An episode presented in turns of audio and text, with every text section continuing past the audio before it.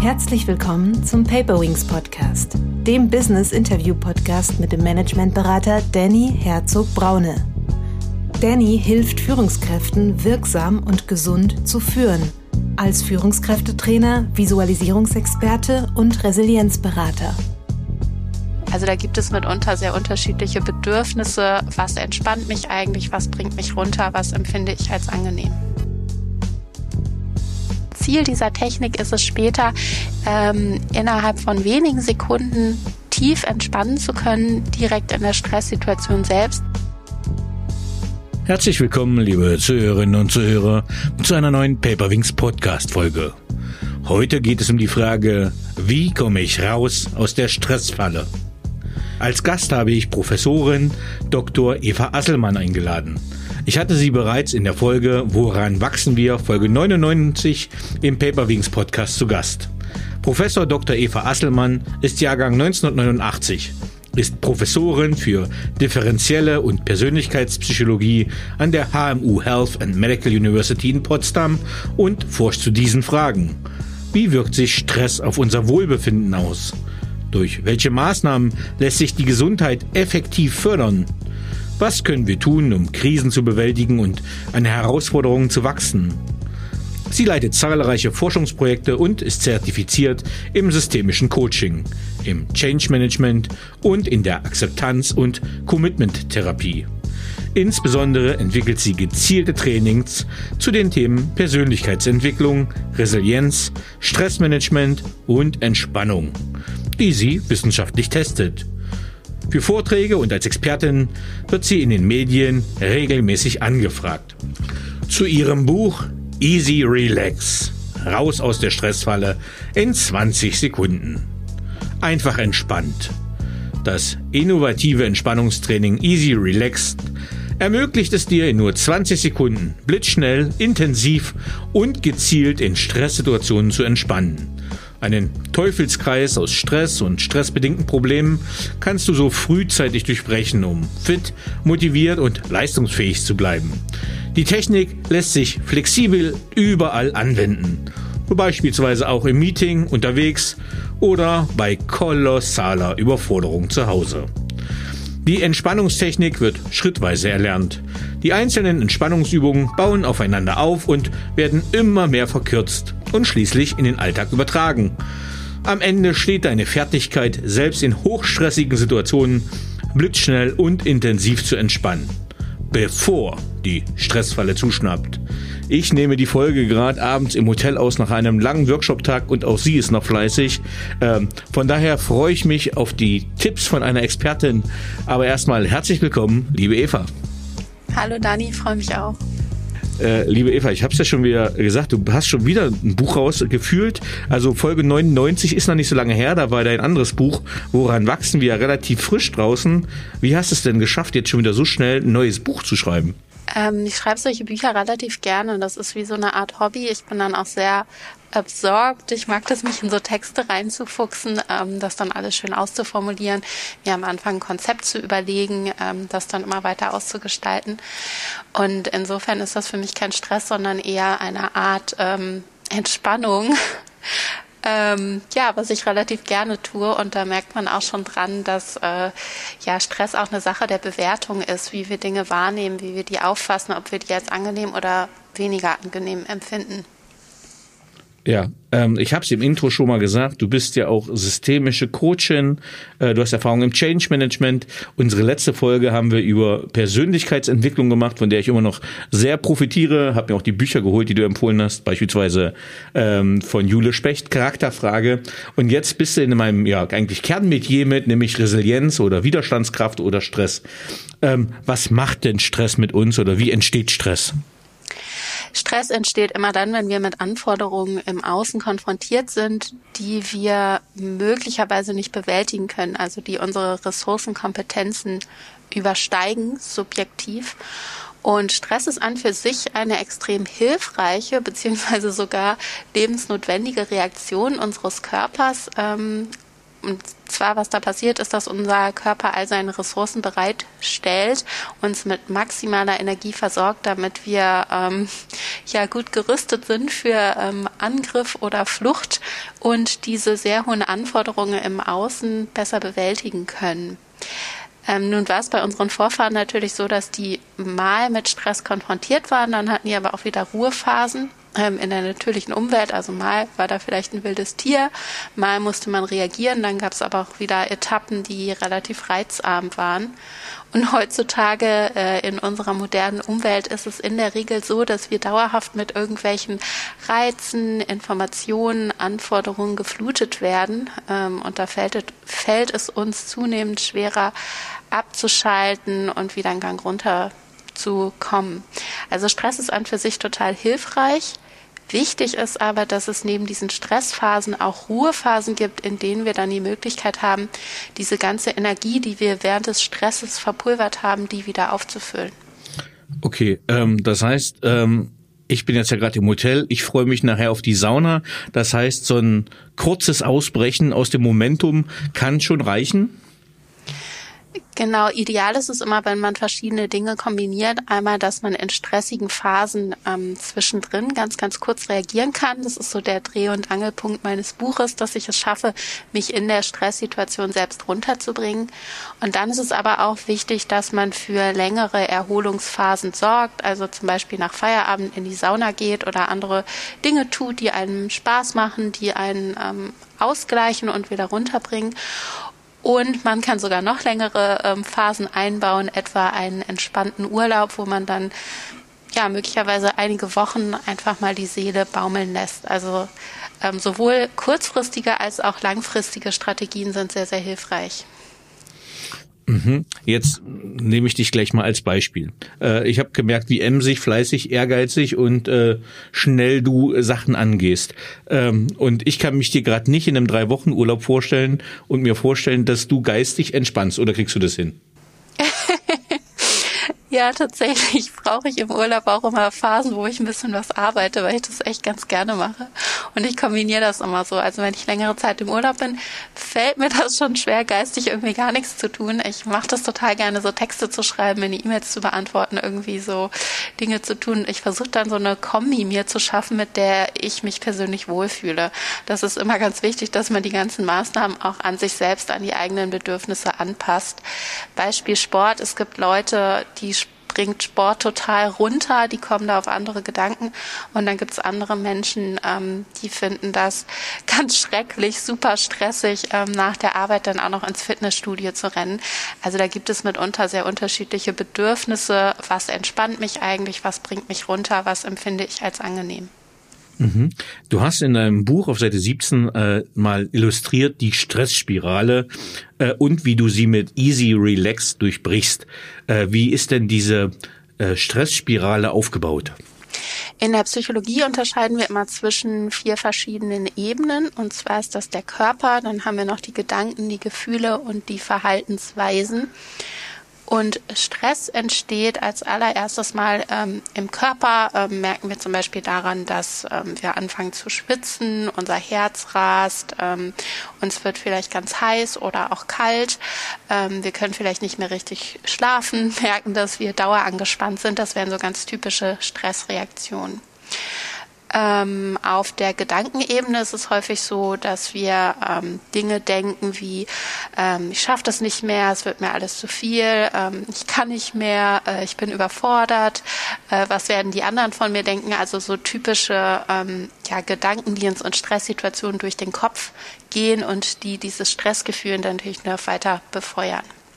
Der Dreh- und Angelpunkt sind die unangenehmen Gefühle, also zum Beispiel Niedergeschlagenheit, Angst, ähm, dass wir gereizt sind, ähm, ja, uns schlecht fühlen, zum Beispiel schuldig oder schambehaftet, das könnte auch vorkommen.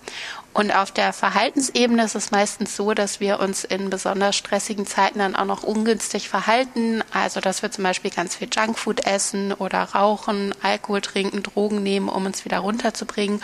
Oder auch prokrastinieren, weil wir uns nicht mit der stressigen Prüfungsphase oder so konfrontieren wollen. Wir tun also Dinge, die das Ganze noch weiter anheizen. Und ganz wichtig ist jetzt, dass diese vier Ebenen nicht einfach losgelöst voneinander existieren, sondern dass die sich gegenseitig beeinflussen. Also wenn ich merke, mein Herz rast, ich fange an zu schwitzen, dann nehmen in der Regel auch so destruktive Gedanken zu wie Hilfe, es wird mir alles zu viel, ich schaffe das nicht mehr. Dann fühle ich mich noch schlechter und dann ist die Wahrscheinlichkeit auch höher, dass ich ähm, ja vielleicht zur Zigarette greife oder so, um, um mich wieder runterzubringen. Und dann kann es sein, dass wir in so eine Art Spirale geraten, wo sich diese einzelnen Ebenen immer weiter aufschaukeln und einander verstärken. Und das ist wichtig, möglichst frühzeitig einzugreifen, ähm, ja, sich eine Ebene rauszunehmen und sich da wieder runter zu regulieren, um dann insgesamt diese ähm, ja, Spirale umzukehren. Mhm. Jetzt hast du äh, ein Beispiel gebracht, das ich eigentlich immer ganz gern als positives Beispiel nehme. Und zwar Raucher. Jetzt unterstütze ich das Rauchen nicht, aber äh, was ich bei rauchenden Kollegen früher oft mitgekriegt habe, dass wenn die besonders gestresst waren, dass die gesagt haben, ach, ich mache jetzt eine Pause und gehe rauchen, während ich weitergearbeitet habe, weil ich nicht Raucher bin. Ähm, ist das jetzt nicht ein Durchbrechen dieses Kreislaufes oder bestärkt er den dann? Ja, es ist äh, cool, dass du dieses Beispiel nennst. Ähm, das ist nämlich tatsächlich eine positive Facette. Also ja, schon nicht so gut, weil die Zigarette halt schlecht ist. Aber wenn die Zigarette nicht existieren würde ähm, in der Situation, tun RaucherInnen quasi genau das Richtige, nämlich sie machen eine sogenannte Mikropause. Und da weiß gerade die jüngere Forschung, dass solche Kurzpausen, also so informelle Unterbrechungen bei der Arbeit, dass die immens wichtig sind, damit wir langfristig gesund, motiviert und leistungsfähig bleiben. Denn häufig ist es so, je gestresster wir sind, desto schwerer fällt uns das wahrzunehmen, wie gestresst wir eigentlich sind und desto weniger erlauben wir es uns auch, eine Pause zu machen. Also wir denken dann zum Beispiel, ich darf jetzt keine Pause machen, weil ähm, ich ja so viel zu tun habe äh, und muss das alles möglichst schnell erledigen. Dadurch sinkt aber unsere Leistungsfähigkeit. Wir sind dann möglicherweise langsamer, fehleranfälliger ähm, und unterm Strich noch gestresster, als wenn wir einfach regelmäßig mal eine Pause gemacht hätten. Und ähm, bei RaucherInnen ist das häufig anders. Die haben dann einfach den Drang nach der Zigarette und unterbrechen ihre Arbeit. Und wenn jetzt die Zigarette damit nicht verbunden wäre, dann wäre diese Handlung eigentlich eine gute. Ja, Eva, wir haben ja beim letzten Mal haben wir auch über die Big Five gesprochen. Und da gibt's ja die fünfte Dimension Neurotizismus. Kannst du da sagen, was die mit Stress, wie die damit zusammenhängt, ob ich da irgendwas ablesen kann? Also Menschen, die neurotizistischer sind, beziehungsweise weniger emotional stabil, denen fällt es schwerer, mit Stress umzugehen ähm, und die neigen stärker dazu, in Stresssituationen dann mit negativen Emotionen zu reagieren, zum Beispiel sich ängstlich zu fühlen, niedergeschlagen zu sein, ähm, Überforderung zu verspüren und da dann auch ja eher in Panik zu verfallen. Ähm, die sind also viel weniger stressresistent als Personen mit einer hohen emotionalen Stabilität. Man kann aber mhm. trotzdem als ähm, ja eher neurotizistisch veranlagte Person auch daran arbeiten, die eigene Stressresistenz zu erhöhen, beziehungsweise dann den Alltag entsprechend auch daran anpassen. Wenn ich zum Beispiel weiß, ich bin nicht so stressbelastbar, dann kann es hilfreich sein, sich einen Job zu suchen, ähm, wo die Stressbelastung auch einfach nicht ganz so hoch ist und den Alltag so ein bisschen danach auszurichten. Oder ich kann ähm, versuchen, besonders im Alltag darauf zu achten, wie geht es mir eigentlich gerade, was brauche ich gerade, fühle ich mich nicht gut, was kann ich gerade tun für mein Wohlbefinden. Oder ich könnte auch versuchen, äh, mehr auf meine Gedanken zu achten, denn häufig neigen neurotizistisch veranlagte Personen auch dazu, ähm, ja sehr perfektionistisch zu sein oder sehr katastrophisierend zu denken, dass sie zum Beispiel bei einem Problem gleich die Katastrophe vermuten, dass sie sehr pessimistisch sind in ihren Einstellungen und da kann man auch an der eigenen Denkweise arbeiten, ähm, sodass man in Stresssituationen gelassener bleibt, sowohl gedanklich als dann auch körperlich. Mhm. Gibt es denn sowas wie so eine Art Selbstcheck, dass ich mal sagen kann, okay, äh, bevor ich jetzt hier mit Herzrasen oder Herzinfarkt umkippe, äh, dass ich erkennen kann, okay, wie gestresst bin ich eigentlich? Ja, das ist der Dreh- und Angelpunkt im Stressmanagement, das wirklich zu erkennen und da ähm, die eigene Achtsamkeit zu verbessern. Auch das ist so eine ja, Stressfalle, dass wir je gestresster wir sind, ähm, da fällt es uns umso schwieriger zu erkennen, dass wir gerade gestresst sind, weil ja dann in der Regel unser Aufmerksamkeitsfokus sehr im Außen liegt. Also wenn ich ganz, ganz viele Aufgaben habe, die ich jetzt irgendwie bewältigen soll, dann bin ich in der Regel gedanklich bei diesen ganzen Aufgaben und habe dann gar nicht mehr so die Wahrnehmung dafür, wie es mir selbst gerade körperlich geht. Und bevor ich irgendwelche Strategien einsetze, gezielt in Stresssituationen, brauche ich natürlich diese Awareness, bin ich gerade überhaupt gestresst? Was sind die allerersten Anzeichen? Und da empfehle ich mal, ja, Tagebuch zu führen ähm, oder zumindest im Alltag häufiger innezuhalten und sich zu fragen, wie geht's mir eigentlich gerade? Ähm, bin ich gestresst? Und wenn ja, wie äußert sich das? Da kann man auch diese vier Ebenen durchgehen den Körper, die Gedanken, die Gefühle, die Verhaltensweisen und sich überlegen, ähm, was passiert da eigentlich gerade mit mir auf diesen unterschiedlichen Ebenen. Zum Beispiel, wenn ich bemerke, mir geht's gerade irgendwie gar nicht gut, das wird mir schon wieder alles zu viel, dass ich dann mal überlege, was passiert gerade körperlich mit mir, welche Gedanken gehen mir durch den Kopf, wie fühle ich mich und was tue ich hier gerade in der Situation. Und wenn wir das eine Weile machen, ähm, kann man schriftlich machen mit so einer Art Tagebuch oder auch ähm, weniger formell, dass man einfach äh, über den Tag hinweg immer mal wieder innehält oder sich auch am Ende des Tages fragt, was waren denn heute für stressige ähm, Abschnitte oder Episoden, was ist heute passiert. Ja, wenn man das regelmäßig durchführt, dann bekommt man in der Regel eine bessere Wahrnehmung dafür. Mhm. Ähm, du schreibst in deinem Buch auch, dass es äh, unterschiedliche Strategien gibt äh, und beziehst dich da auf Gerd Kaluza, einem deutschen Psychologen, der zu Stress und Gesundheit forscht. Und der sagt, dass sich drei Gruppen einteilen lassen. Kannst du uns sagen, welche das sind und ähm, was das bedeutet, was dahinter steht? Mhm. Genau, einmal ist es natürlich wichtig, den Alltag clever zu organisieren, damit es nach Möglichkeit gar nicht erst zur Stresssituation kommt. Ich könnte also zum Beispiel vor einer Prüfung rechtzeitig anfangen zu lernen oder ich könnte auch ähm, mir meine To-Dos so legen, dass ich da immer ausreichend Puffer habe, etwa ein Drittel, falls doch noch was dazwischen kommt, ähm, dass ich mich also nicht übernehme. Oder ich könnte versuchen, Aufgaben zu delegieren, Prioritäten zu setzen, mich also wirklich auf das Wesentliche fokussieren und den ganzen Ballast, der aber gar nicht wichtig ist, weglassen. Das wären so organisatorische Dinge. Wie kann ich denn meinen Alltag so ähm, gestalten, dass Stress nach Möglichkeit gar nicht erst so stark auftritt. Also dass ich gar nicht erst in Stresssituationen komme, die mich dann gefühlt überfordern und an meine Grenzen bringen.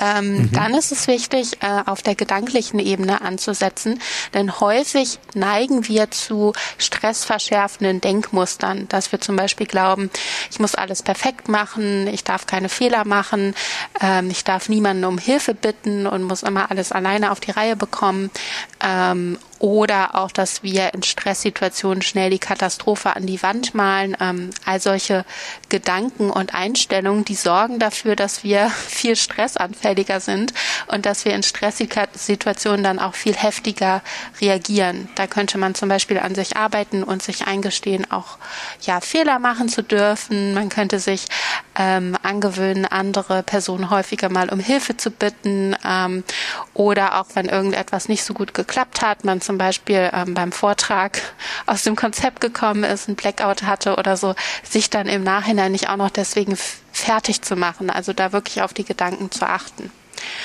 Und die dritte Säule im Stressmanagement ähm, ist die Regeneration, also einmal diese längeren Erholungspausen, meinetwegen ähm, in den Urlaub zu fahren, am Feierabend was Schönes zu machen, am Wochenende wieder runterzukommen, aber auch direkt in Stresssituationen, da zum Beispiel ähm, ja Blitzentspannungstechniken einzusetzen, um sich in Stresssituationen selbst runterzubringen und dann gar nicht erst in diese in diesen Teufelskreis ähm, des sich aufschaukelnden Stresses hineinzugeraten. Mhm.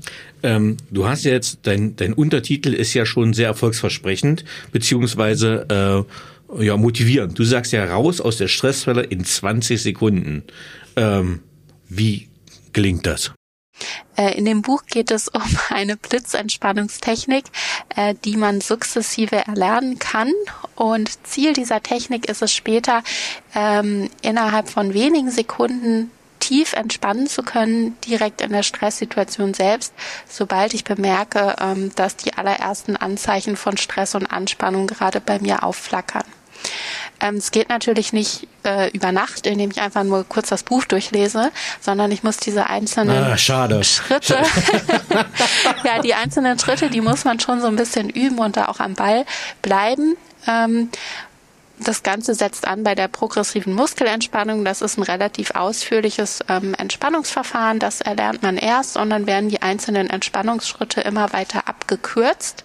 Ganz am Ende erlernt man auch diese blitzschnelle Kurzentspannung direkt in die Stresssituation zu übertragen.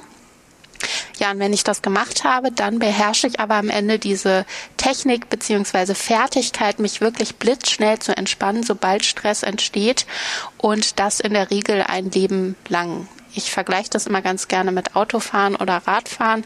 Auch das ist ja am Anfang relativ schwierig. Da geht man in die Fahrstunde, man weiß gar nicht, ähm, was man da machen soll mit äh, Schalten und Pedal und so weiter. Wenn man das Ganze dann aber einmal kann und automatisiert verinnerlicht hat, dann äh, kann man sich mühelos ins Auto setzen und einfach drauf losfahren und das auch, wenn man jetzt ein Jahr, zwei Jahre nicht im Auto gesessen hat, man verlernt es dann in der Regel nicht mehr.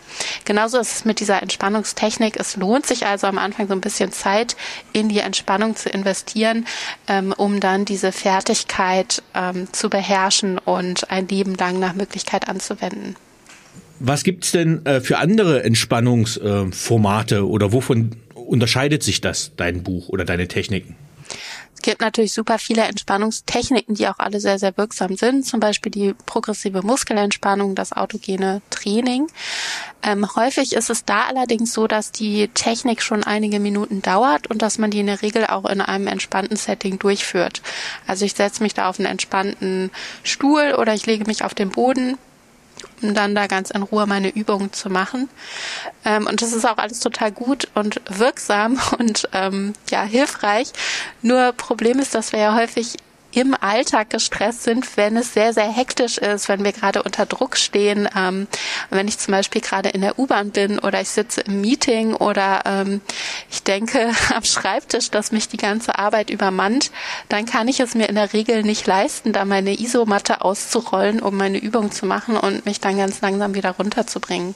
Und das Besondere an dieser Technik ist, dass die Entspannungsfertigkeit immer weiter abgekürzt wird und man am Ende lernt, gezielt im Alltag in der Stresssituation zu entspannen. Und das ist schon ja relativ anspruchsvoll, denn in Stresssituationen ist es viel, viel schwieriger, Entspannung zu erreichen als in einem entspannten Setting. Und genau darum geht es bei Easy Relax. Okay. Ähm, Eva, wem würdest du dein Buch empfehlen? Wer ist deine Zielgruppe? Allen Menschen, die gestresst sind und ähm, ja, mehr darüber erfahren möchten, wie sie im Alltag einen Gang runterschalten können, beziehungsweise wie sie mit den vielen Anforderungen im Alltag besser klarkommen, damit das Ganze weniger auf das Wohlbefinden geht. Okay, super, vielen Dank. So, und da ich dich ja als zweites Mal äh, als Gast in meinem Podcast begrüßen darf, äh, musste ich mir neue Fragen ausdenken. Und äh, du kennst sie auch noch nicht. Äh, das heißt, ich hatte, hätte jetzt noch ein paar persönliche Fragen. Ich sage ja auch nicht, wie viel es sind. Du kannst aber äh, kurz antworten. Gerne, ich bin gespannt. äh, wie sieht dein perfekter Tag aus? Ein perfekter Tag ist einer, den ich äh, gut selbst gestalten kann, wo ich also viel Freiraum habe, um die Aufgaben zu erledigen, ähm, die ich gerne mache. Ich mache zum Beispiel sehr gerne statistische Analysen, ähm, irgendwelche psychologischen Untersuchungen, die ich dann aufschreibe. das mache ich sehr, sehr gerne. Ähm, und dann, dass ich noch ein bisschen Sport machen kann. Ich gehe zum Beispiel sehr gerne joggen und was ich auch sehr, sehr gerne mache, ist äh, Freunde treffen auf ein leckeres Abendessen ähm, oder so ganz gemütlich auf einen Drink am Abend, um dann gemeinsam gesellig den Abend ausklingen zu lassen. Wofür bist du in deinem Leben dankbar? ähm, für verschiedenste Dinge, unter anderem für meine Familie, meinen Freundeskreis. Ähm, da fühle ich mich sehr verbunden und gut aufgehoben im Alltag. Dann aber auch, dass ich einen Job habe, der mich sehr erfüllt. Ich finde meine Arbeit sehr, sehr vielfältig. Der passt sehr gut zu mir, zu meiner Persönlichkeit. Und da kann ich mich auf verschiedenste Art und Weise sehr gut ähm, entfalten und verwirklichen mit meinen Ideen. Das finde ich sehr schön. Mhm äh, jetzt ein bisschen tiefer. Welche Erfahrung hat dich am meisten geprägt? Puh. Du kannst es beruflich nehmen. Das sind so keine. Coaching-Sitzung wird. Ähm, ja, in der Wissenschaft ist eine ähm, Herausforderung, dass man sehr ja sehr lange an Dingen dranbleiben muss. Also zum Beispiel eine wissenschaftliche Publikation da ist der äh, Gang der Dinge in der Regel nicht so, dass ich irgendwas schreibe und das reiche ich dann irgendwo ein und dann wird das publiziert, sondern da sind sehr, sehr viele Überarbeitungen notwendig. Äh, man überarbeitet das nochmal und nochmal und nochmal, ähm, setzt sich da sehr viel mit ähm, Kritik und mit Rückmeldungen auseinander und das muss man erstmal lernen. Ich bin eher so ein ungeduldiger Typ und ähm, ja, habe da aber viel von mitgenommen, da geduldiger zu sein und eine sehr große Ausdauer an den Tag zu legen. Auf welche deiner Eigenschaften bist du stolz? Unter anderem auf diese. Ich bin eher so ein, ja, so ein ungeduldiger Typ, aber das habe ich mir, glaube ich, ganz gut angewöhnt, ähm, ja, so eine, so eine Ausdauer da an den Tag zu legen und da mitunter auch Biss zu zeigen in solchen Situationen. Dann bin ich, glaube ich, auch jemand, der sehr, sehr zielstrebig ist. Also ich habe manchmal so ähm, neue kreative Ideen, die ich dann auch relativ schnell in die Tat umsetze. Das mag ich auch ganz gerne. Du hast eben gerade gesagt, dass du sehr dankbar bist für deinen Freundeskreis und die Freundschaften. Was schätzt du an einer Freundschaft am meisten? äh, dass man über alle Themen sprechen kann und eigentlich so sein kann, wie man möchte. Also nicht, ähm, da geht's ja weniger darum, eine Fassade aufrechtzuerhalten, sondern sich wirklich auf Augenhöhe ganz ehrlich zu begegnen und über alles Mögliche austauschen, was einen so auszutauschen, was einen so beschäftigt. Und ich mag das so. Ähm, dass ich ich selbst sein kann äh, in der Situation. Das ist ein unheimlich schönes Gefühl, von anderen auch gespiegelt zu bekommen. Also in beide Richtungen hin, dass man ähm, so angenommen wird, wie man ist. Ja. Was ist deine schönste berufliche Erinnerung? Puh. ähm, ja, es gibt natürlich in der akademischen Karriere immer so Meilensteine, ähm, zum Beispiel die Promotion, dann die Habilitation, dann wenn das äh, klappt mit der Professur, da habe ich mich zum Beispiel sehr gefreut, ähm, als ich die Zusage bekommen habe von meiner Professur, ähm, da war ich sehr glücklich drüber. Mhm. Wann hast du das letzte Mal Tränen gelacht? Mmh. Da kann ich mich gar nicht mehr dran erinnern, muss ich sagen. Ich habe aber auch mitgedacht und mir ist, auch, mir ist es auch nicht eingefallen. Ich finde die gar nicht so leicht. Äh, aber es ist vielleicht ein guter Impuls. Ähm, wie lautet der beste Ratschlag, den du je bekommen hast? Da kann ich mich so spontan auch gar nicht mehr dran erinnern. Vielleicht das Gegenteil. Auf welchen Ratschlag hättest du lieber verzichtet? Ähm Oh Mann, das ist sehr schwierig, sich da spontan dran zu erinnern. Ich mag nicht so oberflächliche Ratschläge, so von wegen, ähm, wird schon alles wieder. ja, äh, gutes Beispiel. Vorletzte Frage, dann hast du es geschafft, Eva. Ähm, ist natürlich fies, wenn man nicht weiß, wie lang die Liste ist. Ne? Ähm, was für ein Mensch willst du gewesen sein? Ja, natürlich jemand mit menschlichen Werten, also ähm, irgendwie ehrlich, authentisch, äh, eine gute Freundin und Zuhörerin, ähm, die ein offenes Ohr hat für die Belange ihrer Mitmenschen. Ähm, dann jemand äh, ambitioniertes, aber dabei gleichzeitig auch nicht verbissen. Also mir ist es wichtig, so den Fokus auf dem Wesentlichen zu ähm, behalten, was ja gerade in stressigen Phasen nicht immer so leicht ist. Mhm. Und jetzt die letzte Frage. Welchen letzten Entspannungstipp hast du für unsere ZuhörerInnen? Hm, wichtig im Alltag finde ich immer auch schöne Aktivitäten einzuplanen, also sich zu überlegen, neben den ganzen To-Dos, wo kann ich mir denn Freiräume schaffen, was mache ich besonders gerne, ähm, was gibt mir Energie im Alltag und wie kann ich mir davon mehr holen und sich da ganz bewusst ähm, so ja, Entspannungsinseln in den Alltag zu setzen, auf die man sich dann vorher schon freuen kann. Ja, super.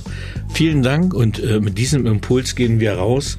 Äh, liebe Eva, vielen, vielen lieben Dank für dieses schnelle, kurze, nette und auch äh, informative Gespräch über, wie komme ich raus aus der Stressfalle. Vielen Dank, dass du Gast im Paperwings Podcast abermals warst. Sehr gerne. Vielen Dank für deine Einladung. Tschüss. Tschüss. So, liebe Zuhörerinnen und Zuhörer, ich hoffe, Ihnen hat dieser Podcast gefallen. Wenn er Ihnen gefallen hat, hinterlassen Sie gerne ein Abo, eine positive Bewertung und empfehlen Sie diesen Podcast weiter. Bleiben Sie gesund. Mit besten Grüßen, Ihr Danny Herzog Braune.